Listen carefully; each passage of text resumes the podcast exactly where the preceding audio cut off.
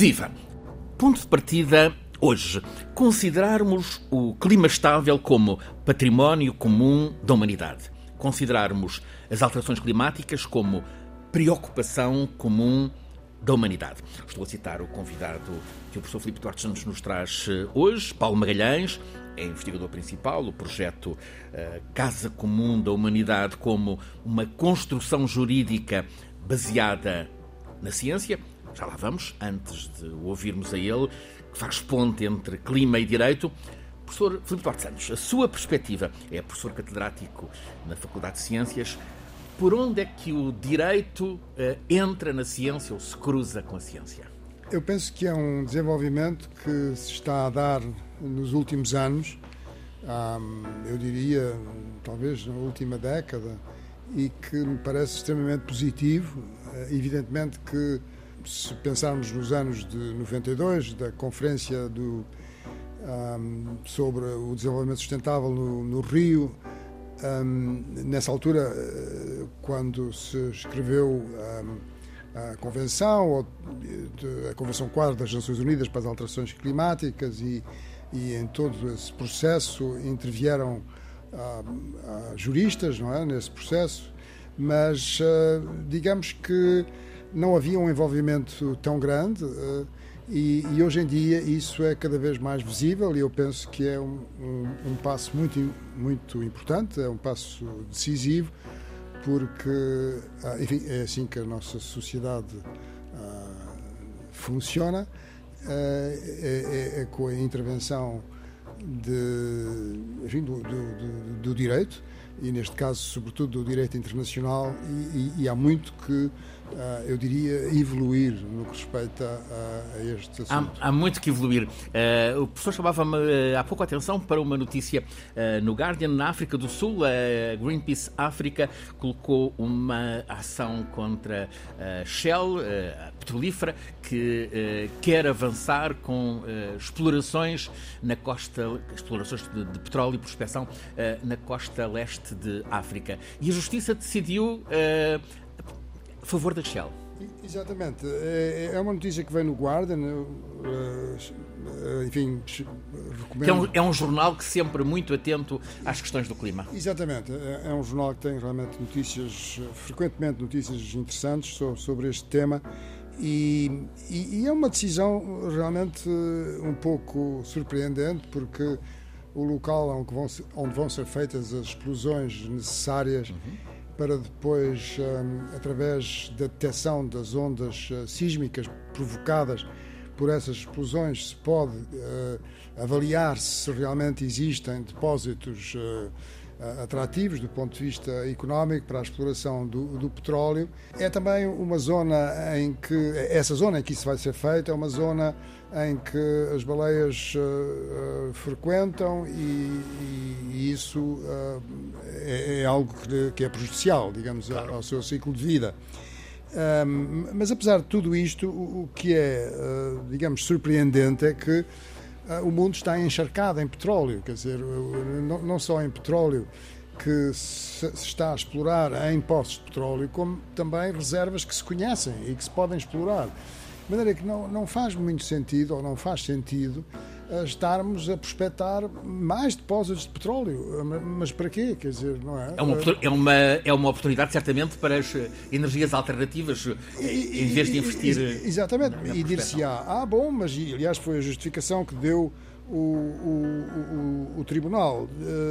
E, que depois uh, a, a, companhia Shell disse que estas uh, estes recursos que se poderão encontrar no offshore uh, poderão contribuir de uma forma significativa para a segurança energética e para os programas de desenvolvimento do governo da África do Sul.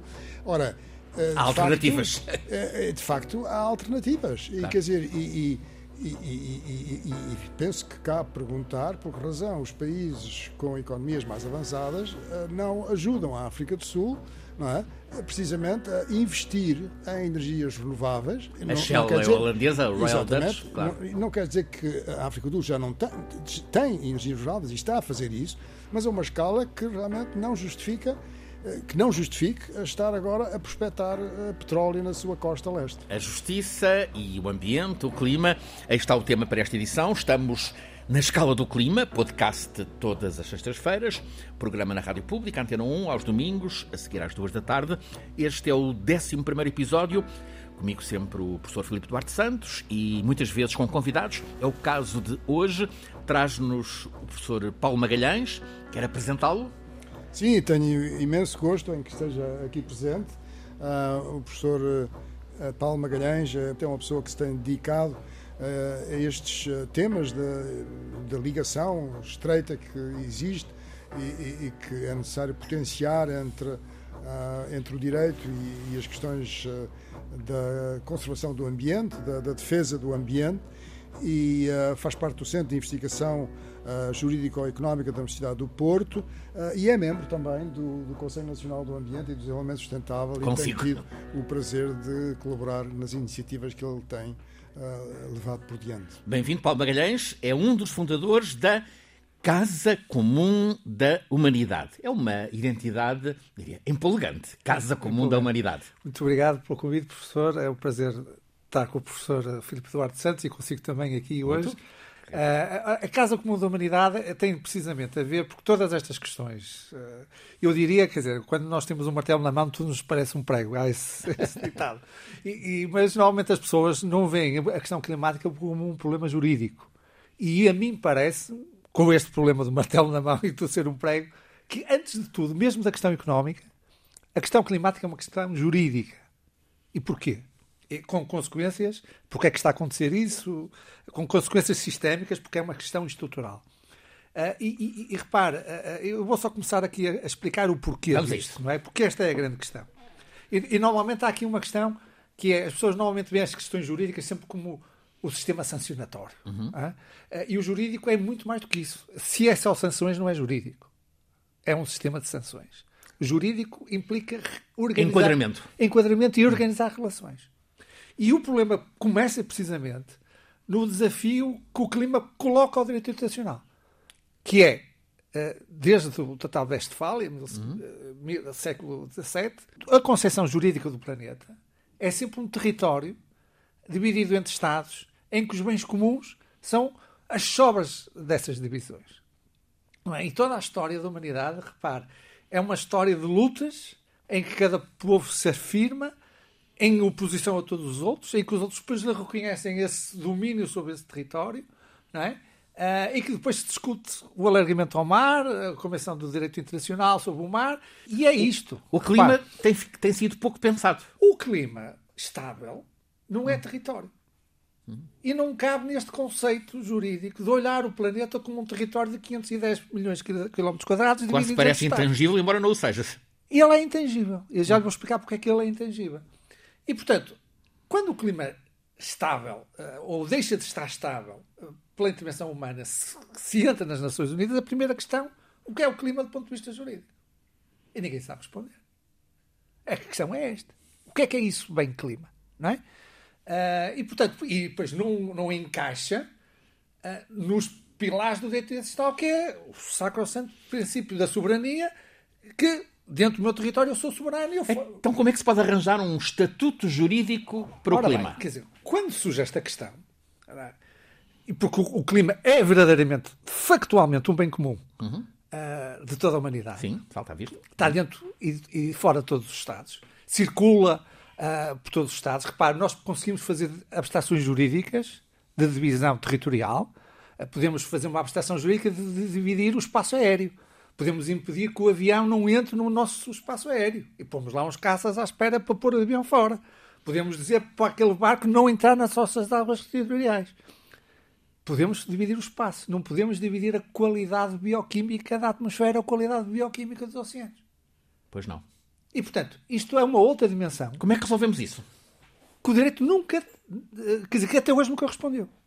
E é esta questão que está anterior a todas estas questões. E por alguma razão nós temos 30 anos de negociações climáticas sem resultados. Porque nunca, também nunca fomos à origem do problema. Já que falou várias vezes em bem comum, podemos definir o que é o bem comum? Ora bem, o, o, o, não, é, não é o bem de todos. O bem comum o bem, como o bem da, um recurso, digamos assim, um, um bem material, natural, que neste momento não é de ninguém. Toda a gente usa de forma livre. É o, aquilo que em inglês chamam no man's, a terra de ninguém. Ora bem, repare, o clima estável, o que é que é o clima estável? O professor sabe isto, nós tivemos, na, na, tivemos a definir no, no texto conselho. comum, no, uhum. quando fizemos a proposta para, para, a Assembleia da República, uh, tivemos a, precisamente a, a, definir isto. Ora bem, digamos, o clima estável é uma situação, uh, a diferença de temperatura entre polo e equador, que permite uma circulação atmosférica, uma termodinâmica estável, uhum. Porque há uma estas duas, esta diferença entre polo e equador é que permite uma circulação atmosférica estável, que corresponde também a uma circulação oceânica estável e uma, e uma circulação atmosférica igualmente estável. Temos hoje clima estável? Estamos a alterar isso. O que, é que, o que é que são as alterações climáticas? Nós estamos a, a, a alterar este equilíbrio que existia esta, esta, esta termodinâmica que está a ser alterada porque metemos energia. O professor está ali a abanar a cabeça. A a cabeça. É. Porque alteramos a acumulação de calor na, na, na, claro. no, no, planeta. Estamos a ficar instáveis, professor. Dizer, é, isso é uma coisa que é cada vez mais clara do ponto de vista estritamente físico, não é? do ponto de vista da análise do clima do, do, do nosso planeta é que a alteração que nós estamos a provocar no clima, a interferência que estamos a ter sobre o sistema climático, é uh, rapidíssima.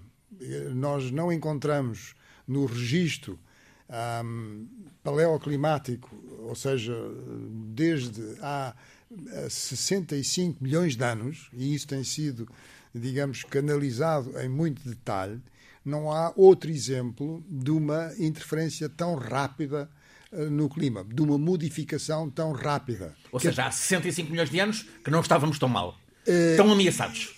Quer dizer, há 65 anos não é bem assim. Quer dizer, há 65 anos que Milhões. nós sabemos que não houve uma mudança uhum. tão rápida não é? no clima. Quer dizer, em vez de estar estável, uhum. ele mudou. Não é? Quer dizer, uh, é, sei lá, digamos que é uma pessoa não é? que, está, que está com saúde e, e, e pode, entra em fase de, e, e pode adoecer e ter um declínio rápido ou um declínio lento. Não é? Neste caso, é um declínio, uma, uma alteração muito rápida. Brusca.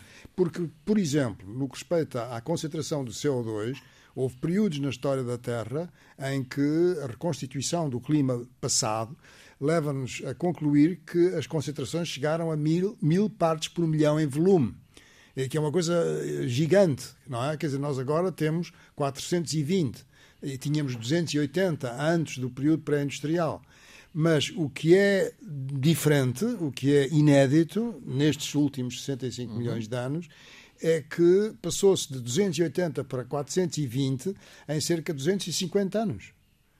E, portanto, essa interferência rapidíssima é, é uma experiência que, pelo menos, parece ser inédita, não é? Inédita nos últimos 65 milhões de anos. Eu digo 65 milhões de anos porque houve realmente, nesse, a, a, por volta desse, desse tempo no passado, uma, uma um, um episódio que não se compreende muito bem, que houve uma injeção gigante de carbono orgânico uh, na, na, atmosfera, uh, chama-se o PETM, uh, Paleocene Eocene Thermal Maximum, uhum. E, um, e, é e, não é conhecida a causa. E, e, que não é, não é bem conhecida a causa, mas houve realmente de, é, uma injeção de carbono, que é o que está a passar agora, uma injeção brutal de, de, de carbono na atmosfera, uh, mas apesar de tudo menos rápida do que, ela, do que aquela que está a ser feita neste momento. A nossa tarefa é parar essa uh, progressão desencadeada nos últimos 250 anos e que uh, não tem e que sobretudo nos últimos anos não para. Professor, há, há, cerca de um mês o Parlamento Português, antes deste frenesim de aprovações finais, aprovou a Lei de Bases do Clima. Parece-lhe uma boa lei? Sim, eu penso que é, é uma lei que uh, tem os pontos essenciais, uh, tem os objetivos uh, bem definidos, inclui, pela primeira vez, mas isso um, o Paulo Magalhães, Paulo Magalhães irá, irá falar mais sobre isso, mas inclui pela primeira vez esta.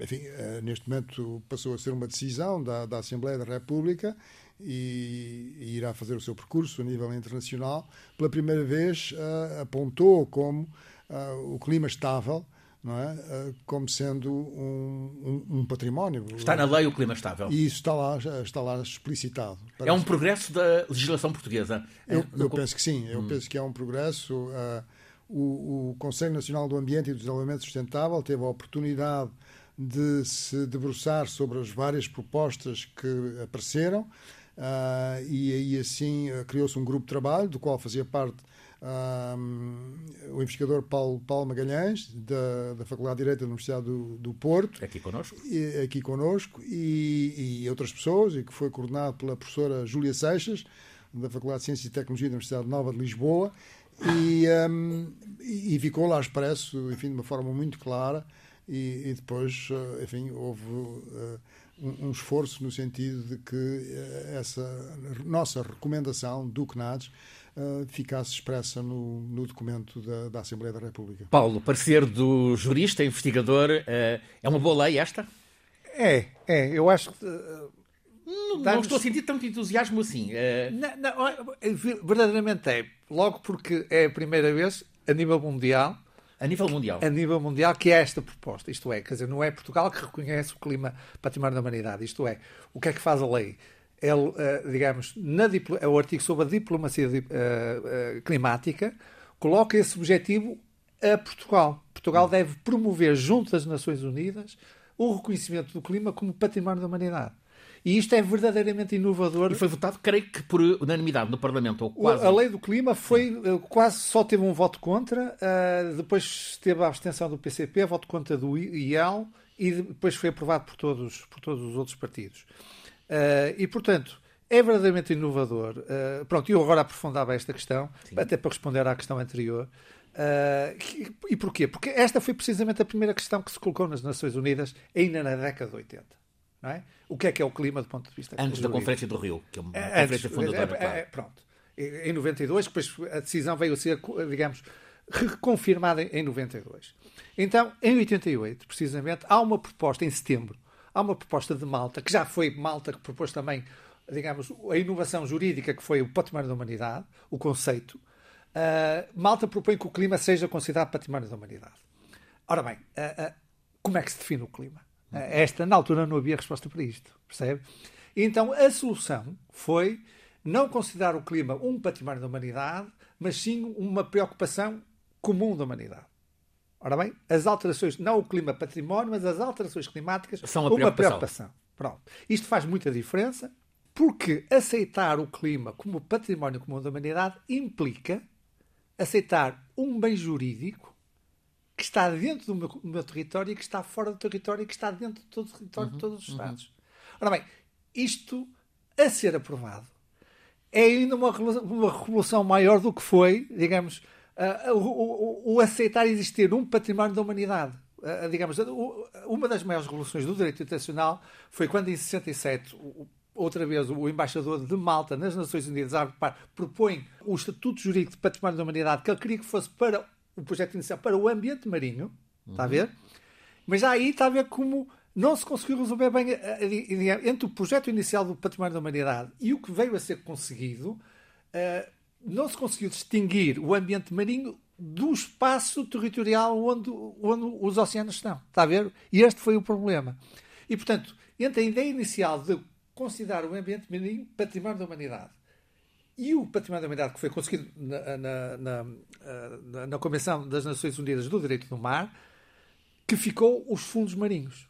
Pronto, mas já estamos outra vez a falar dos fundos marinhos, a chamada zona, que são as zonas depois das zonas económicas exclusivas que, que, eram terra de ninguém. Terra internacional, claro. Ora bem, e que ficaram património da humanidade e que, que, por serem património da humanidade, têm uma instituição própria, a Autoridade dos Fundos Marinhos, que tem uma instituição própria que governa aquela área, tem um tribunal próprio, tem uma assembleia, de forma conjunta, dão-se as licenças. É uma conquista, foi uma conquista. Foi uma conquista. Portanto, houve uma evolução muito grande, embora com limites, e os limites todos que existem, uh, do, da, uh, dos fundos, mas há pela há um primeira quadro vez, legal. Há um quadro legal para gerir aquela, para gerir aquela área. Mas o, o, projeto inicial de património não era território. Está a ver? Era o ambiente marinho. Depois, como não se conseguia distinguir o espaço onde está o bem. Entre lá o fundo e cá em cima. Entre o espaço Sim. do bem e a qualidade do bem, foi esta a solução. Ora bem, quando o clima se, se, se coloca, nós nem sequer conseguimos dividir como conseguimos dividir o fundo do mar, neste caso aqui. Porque o clima é este padrão de circulação. Não é a matéria propriamente, é a forma como a matéria se desloca no planeta que cria este padrão de estabilidade. Está a ver? Isto tem a ver com, com termodinâmica. Ora bem, isto é software. Isto é verdadeiramente claro. intangível. Não, repare, porque é que quando eu digo que é intangível? Porquê é que é intangível? Porque não é matéria. É a forma como a matéria se desloca no planeta. Então como é que o direito pode... Ora bem, a questão do tangível e do intangível, do corpóreo e do incorpóreo, já desde o direito romano que está abordar, abordada pelo direito. E quando, por exemplo, na lei de autor, eu faço essa comparação. Aliás, foi quando eu expliquei isto, eh, pá, que de alguma forma voltei outra vez à, à Faculdade de Direito. Repare, as discussões que nós temos nas COPs não são em muito diferentes das discussões que se tinha quando, antes da lei do, do copyright. Uhum. Está a ver? Sim. Eu tive, no último, no último ano do curso, tive, escolhi ter direito de autor. E se ler os textos que existem dos juristas sobre as discussões antes da lei do copyright, são as mesmas que vocês têm na COP. Que é a relação. Está a ver o que é o direito? Quer dizer, repara aqui, nós não vamos prender ninguém, não vamos sancionar ninguém, vamos dar uma solução. Que é o que ainda não temos no direito ao ambiente, uma solução. Entre o autor, o comprador da obra e o editor, sem haver a separação jurídica entre a ideia e o livro, Sim. você, se não tem esta separação, você, ao comprar a obra, você compra a ideia. Certo? E diz, eu comprei isto, esta música é minha. E diz o autor, não, não, desculpe, eu é que sou o autor. E diz o editor, não, desculpe, mas esse papel, isso foi eu que imprimi e gastei dinheiro nisso. E estão os três ali a discutir. Podemos mandar prender os três e não vamos resolver a situação. Pois não. Como agora, entre poluidores, os que têm floresta, que prestam serviços e os que poluem, não sei o quê, podemos mandar prender todos e o problema continua lá. O modelo está lá. Por isso é que eu digo que antes do problema económico, a, a questão climática é um problema jurídico. É um problema jurídico de um bem comum que não é reconhecido como tal. Então como é que, como é que, como é que isso encaixa? Não, não, não encaixa e por isso é que a gente não consegue solução. Hum. Percebe? As discussões são as mesmas. Até que houve um jurista da, Rainha da Inglaterra, em 1710, que diz, cria o objeto intangível. Uma coisa é o livro e a propriedade sobre o livro. Outra Outro, coisa é, é conceito, a ideia, ideia. Hum. intangível que tem que existir como bem jurídico autónomo para si. E isto é o que me leva, quando eu compro o livro, não compro a ideia. E que me permite ter o livro em casa, que é a minha propriedade, eu sou dono do papel, sou dono da tinta de papel. Mas a ideia, a inspiração a ideia, está implícita. A ideia está, atrás, está claro, no autor, que está do outro lado do mundo. Hum. Isto, e sem isto, você não tinha sociedade de conhecimento. Uhum. Não havia esta sociedade. Uhum. Está a ver? Estas questões são questões estruturais, sem as quais não havia conhecimento. Como nunca vamos ter uma sociedade sustentável sem percebermos que a sustentabilidade é intangível. São os serviços que a natureza produz, que a gente não consegue capturar, que se espalham pelo planeta todo, ou que nós, ou nós conseguimos representar isto nas sociedades humanas, ou nós nunca vamos dar valor ao que realmente tem valor. Porque, repara, toda a gente gosta muito da Amazónia, diz que a Amazónia vale muito. Como é que metemos o valor da Amazónia nos PIBs dos países? Como é que se resolve? Olha, neste momento só se, só se cria riqueza quando se destrói a, a floresta e se transforma em madeira. Para darmos valor ao, ao, real valor que toda a gente tem e que já há a percepção dele, nós temos que dar valor a estes valores intangíveis, uhum. que é os serviços, as alterações químicas que, que os ecossistemas fazem no sistema global, que criaram este clima estável. Criaram a, foi, foi a própria vida que criou este, este, este equilíbrio que permitiu esta circulação estável do clima e que permanentemente mantém. A grande questão é esta, é que uhum. temos que manter, mesmo que a gente consiga reduzir as emissões, depois como é que vamos manter o clima estável? Só que um parênteses, ao, professor uh, Filipe Duarte Santos, ao destruir a Amazónia estamos a criar, a criar a riqueza da produção de madeira, mas pobreza ambiental ao mesmo tempo. Sim, é, quer dizer, é, é, é, não só a madeira, mas também o espaço que fica livre para a pecuária, sobretudo, uhum. E que é muito mais rentável em termos, enfim, de, de, do, do, do, valores económicos que, que, que, são prevalecentes hoje em dia. Reconhecidos, digamos assim. Uh, reconhecidos. São, que, que, a economia é capaz de reconhecer. Uhum. Percebe que são visíveis na economia. O serviço intangível Exatamente. não é visível na economia porque também não existe de forma jurídica. Exatamente. Porque a Amazónia, e, e, não só a Amazónia, enfim, toda a, a biosfera, ah, mas, enfim, as florestas eh, que estamos agora a falar, de, tropicais úmidas, têm uma função extremamente importante no que respeita ao ciclo do carbono e ao ciclo uh, da água. Absorvem. Uhum. Na verdade. Uhum. Uh, e, e, e, reparem, quer dizer, a, a floresta da, da, Amazónia é neste momento. Uh, sequestra carbono e, portanto, faz parte deste ciclo mas uh, se a sua degradação chegar a um certo ponto, ela, em vez de ser um sumidor de carbono, uh, passa a ser um emissor de carbono. E, portanto, uh, estamos a, a, complicar ainda mais o problema que, que já sei, temos. Sobre a Amazónia, sei que participou nesta semana numa, numa interessante conferência internacional. Participou via Zoom, via. Exatamente. Via. Foi, foi uma conferência muito interessante, organizada pela Associação Brasileira de Energia Sanitária e Ambiental, a secção de São Paulo, e uh, foi uma, uma sessão, um painel, em que estava presente um, o, o, professor Marengo e o professor Carlos, uh, Carlos, Carlos Nobre, Nobre que uh, é realmente um dos grandes cientistas um, do clima e da relação do clima com, com a Amazónia e fez uma apresentação realmente excelente e muito interessante e, e mostrou claramente que uh, já existe a degradação de 17% da área da Amazónia e, sobretudo, o que é. 17%? 17%. E o que é problemático é que um, a Amazónia, se este processo continuar, uh, chega, enfim, àquilo que se costuma designar em inglês um tipping point, ou seja, um ponto de não retorno, não é? Quer dizer, os sistemas a certa, a certa altura podem sofrer uma mudança brusca, não é? Uma mudança que não é linear. Uh, e, um, e lá está, transformar-se num, em vez de serem um, um, uh, um sumidor de carbono, serem um emissor de carbono e todas as consequências que isso tem também para o ciclo da água, se, uh, e, e, foi isso que ele disse, se uh, o desmatamento, não é? a desflorestação, o desmatamento, como se diz no Brasil, uh, for de 20% a 25%, 20 a 20%, e se o aquecimento global atingir 2,5 graus Celsius. Ameaça.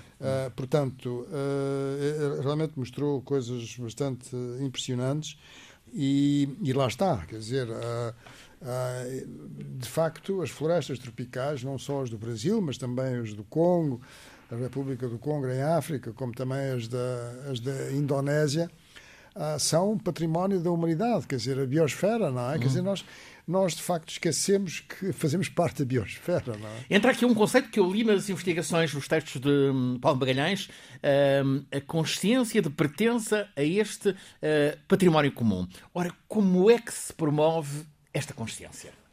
Deixe-me só pegar no que acabou de dizer para depois chegarmos lá a esta consciência. Vamos a isso. Uh, está a ver, o, o, o que afirmou o, o professor Duarte Santos, de forma, uh, eu não, não direi uh, incorreta, mas do ponto de vista jurídico, considerar estas florestas património da humanidade. As florestas não são património da humanidade, elas são de, dos países. Os serviços que lá fazem é que são. É que são. Uhum. Está a ver? E é esta distinção entre o livro e a ideia. Uhum. E enquanto não fizermos isto, depois há os problemas diplomáticos do Macron a dizer vocês estão não sei claro. que, não sei que mais. E o Bolsonaro a responder-lhe E o Bolsonaro a responder, ah, as vossas florestas claro. também não são património, também claro. são património, não é? O que é que é património? É o material, o tangível ou o intangível. Se nós distinguimos uma coisa da outra, nós conseguimos, através do intangível, dar valor ao tangível. Parece que podemos estar a caminho disso. Está a ver? Então, esta proposta da lei hum. portuguesa é neste sentido.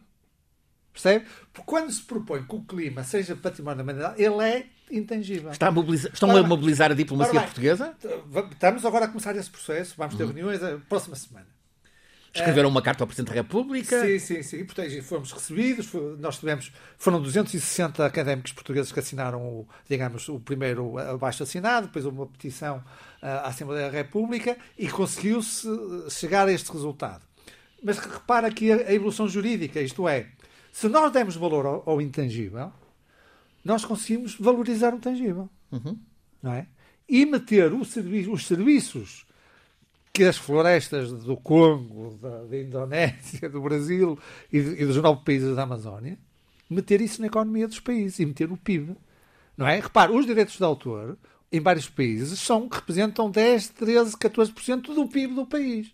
Porquê é que nestes os países, e todos os países têm serviços de ecossistema, o nosso PIB podia ter 4, 5, 10% de serviços intangíveis que nós disponibilizamos ao comum, ao sistema, e isto está nas contas entre nós todos. Repare, o, o que isto representava em ter, pomos a economia a produzir os serviços intangíveis. Uhum. E o que isto tinha em termos de equidade entre países, entre norte e sul, e entre, depois consequências nas migrações também, é criar uma economia capaz de regenerar e cuidar dos ecossistemas. Repare, o problema está no que é que tem valor aqui.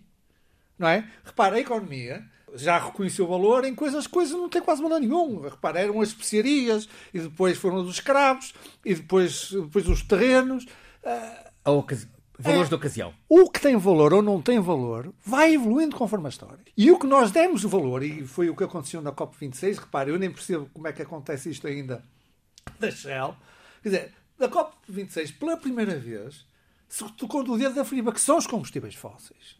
Não é? Que tivemos 26 anos a querer reduzir emissões sem pôr em causa o modelo das emissões que faz emissões. É um progresso de Glasgow da COP26 Uma, para, mim, para mim é o maior, o maior progresso da COP26. É pela primeira vez em 26 anos se ter posto no texto, Está aqui um num problema. texto da, da COP, a palavra combustíveis fósseis. Foi a primeira vez. Uhum. Que é uma coisa inacreditável. Como é que é possível andar 26 anos para se chegar à conclusão. Que era o óbvio. Do, do óbvio, que é que é impossível reduzir emissões sem acabar com os combustíveis fósseis. O Papa, o Papa, há uma semana em, em, Atenas, voltado para a Acrópole, fez um, fez um discurso de estadista uh, uh, antes uh, sobre o estado do mundo, antes na encíclica Laudato Si, refere passivo ambiental. temos uma dívida ambiental. É temos uma dívida ambiental, porque isto é, a capacidade de regeneração do planeta, todos os anos o que os ecossistemas fazem, não dá para cobrir o consumo que nós fazemos. Uhum. Isto é, como está a tirar dinheiro da conta do banco sem repor. Chegamos Na altura dia, fica, fica a zeros. Fica a zeros. Não é? E portanto, uh, e porquê? Porque a economia só dá valor depois de destruir o recurso. Percebe?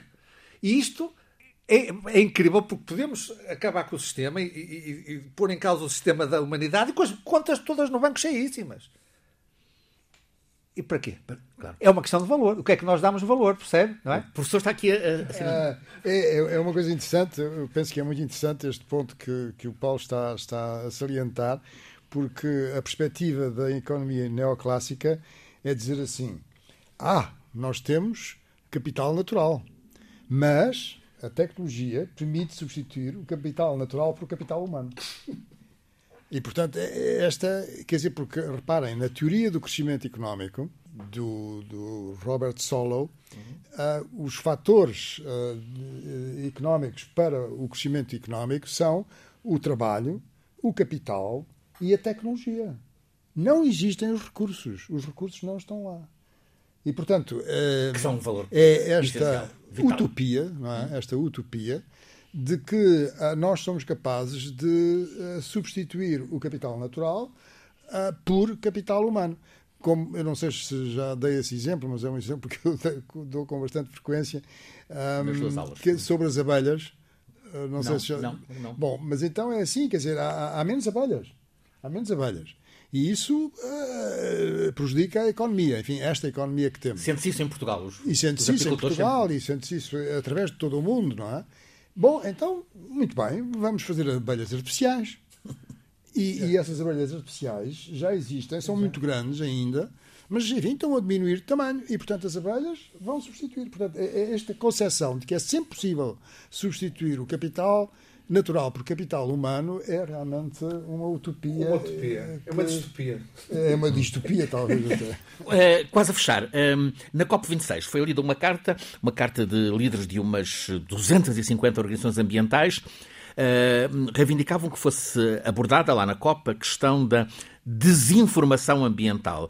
Referem omissões, mentiras que abalam a confiança na, na, ciência, na ciência ligada ao clima. Eh, é uma pergunta para os dois. Temos um problema de desinformação ambiental? Paulo? Temos, quer dizer, eh, isto é sabido que as companhias de petrolíferas, desde que foi, se começou a levantar a questão uh, de se poder estar a, a, a, influenciar o clima com as emissões de CO2, que montaram uma campanha, uma campanha tal como foi com a história do tabaco, hoje é reconhecida a grande campanha de desinformação que foi com o tabaco e uma, uma maior ainda uh, em torno desta questão e, e, o esforço que fazem ainda, como foi visto, para manter um sistema que sabem que toda a gente sabe que tem que acabar, não é? Porque no fim perdemos todos, não é? E portanto eh, ela existe, Uh, existe como lobbies, e quer dizer, eram os lobistas na COP26, acho que nunca foi, foi o maior exército de lobistas de, de energias fósseis uhum. uh, que estava ainda presente na COP26, uh, e depois houve aquela, digamos, aquela alteração de fundo no fim com a Índia a impor que não fosse o fim dos combustíveis fósseis, mas que fosse o phase-out, uhum. não é, gradual dos, dos combustíveis fósseis. mas eu acho mesmo que em termos de informação ao mercado, uh, as pessoas e os investidores já perceberam uh, que este modelo acabou. Uhum. Ou que está a acabar. Os mercados estão a acordar para uma. Eu, eu espero, quer dizer, eu tenho notícias que sim, mas depois há, há, estas notícias que não, não é? Uhum. Quer dizer, e... Quase a fechar. A, uh, voltamos à questão da promoção da, da consciência de pertença. Sim. Como é que vê desenvolver-se essa, essa consciência de pertença? Uh, olha, repara uma coisa. Uh, a história da relação do homem com a natureza foi sempre nós e a natureza. Quase uma separação ontológica entre nós e a natureza. Duas coisas distintas. A questão da pertença é percebermos que, da mesma forma como a ar provoca alterações químicas na atmosfera, eh, que mantém o clima, nós ao respirarmos também o fazemos. Todos os seres vivos fazem. Nós, para sabermos se há vida num planeta, basta saber se encontrar alguns gases na atmosfera que só depois dos metabolismos de um organismo vivo podem lá estar. E para sabermos, portanto, eh, e nós também o fazemos. Quer dizer, nós ao respirarmos, nós alteramos o sistema, todos os seres vivos o fazem. Não é? E pertencem ao sistema. E, portanto, esta integração no sistema, isto eh, tem que ser educado é uma, é, nas escolas, perceber a junção das ciências numa única ciência, que são as chamadas ciências do sistema terrestre. É, são ciências muito interessantes. Eu trabalho de perto com os cientistas que iniciaram, isto tem 20, 20, tem 20 anos, eh, que foi a junção, digamos, um, um, cientista do sistema terrestre não é um biólogo, não é um climatólogo, não é um físico, não é. Ele tem que saber holístico. o saber holístico do sistema e das interações dos ciclos biogeofísicos, não é? Uh, que, que, unem, uh, que unem uh, e que só assim conseguimos explicar o funcionamento disto. Assim tratamos, conversamos sobre a nossa casa comum, com foco na justiça ambiental tema nesta edição, a 11 da Escala do Clima, um programa em parceria entre a Antena 1 e a Escola Superior de Comunicação Social. Todas as semanas, à sexta-feira, um novo episódio da Escala do Clima em versão podcast. Aos domingos, às duas da tarde, a versão. Uh, na rádio, eh, o programa escutado através eh, da rádio na Antena 1.